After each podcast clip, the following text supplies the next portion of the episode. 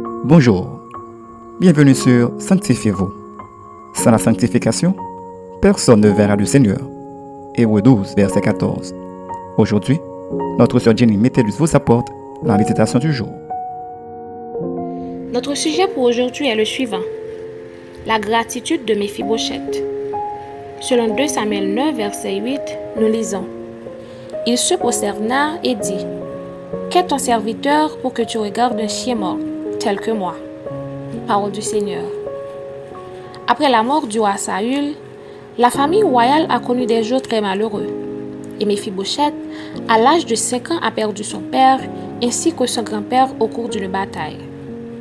Lorsque sa nourrice apprit la nouvelle, envahie par la peur, elle prit l'enfant et s'enfuit. Dans sa précipitation, Méphibosheth tomba et resta boiteux toute sa vie.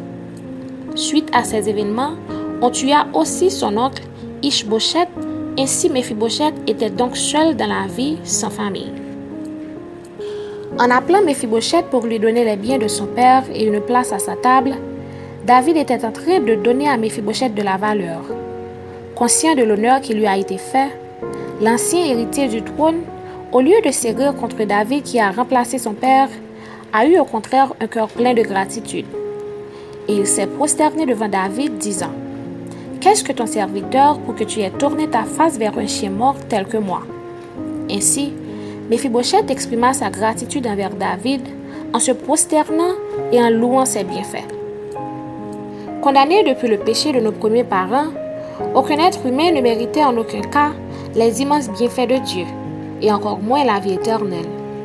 Mais, dans sa bonté et son amour pour nous, Jésus nous a tous sauvés par son sang. De même que Méphibosheth qui a reconnu sa petitesse en remerciant David pour le geste dont il n'était pas digne, pour nous aussi, à de plus fortes raisons, nous ne devrions-nous pas nous courber pour témoigner à Dieu notre reconnaissance et notre gratitude pour son amour manifesté à la croix, qui dépasse au loin les bontés humaines en nous prosternant à ses pieds, en l'adorant et en nous conformant à sa parole. Retenez ceci.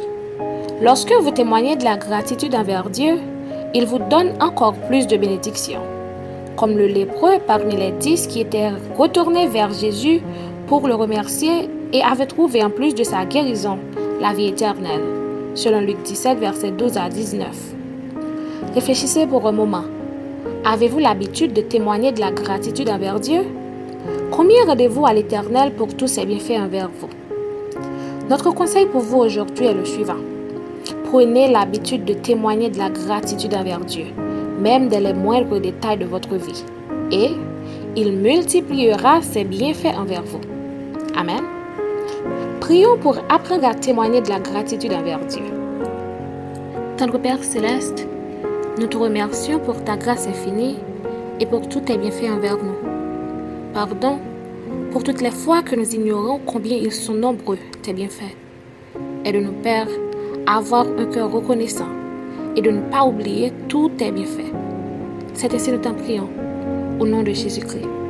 Amen. C'était Sanctifiez-vous. Pour tous vos conseils, témoignages ou demandes de prière, écrivez-nous sur sanctifiez-vous.com ou suivez-nous sur Facebook, Twitter, Instagram et sur le web www.sanctifiez-vous.wordpress.com. Continuez à prier chez vous et que Dieu vous bénisse.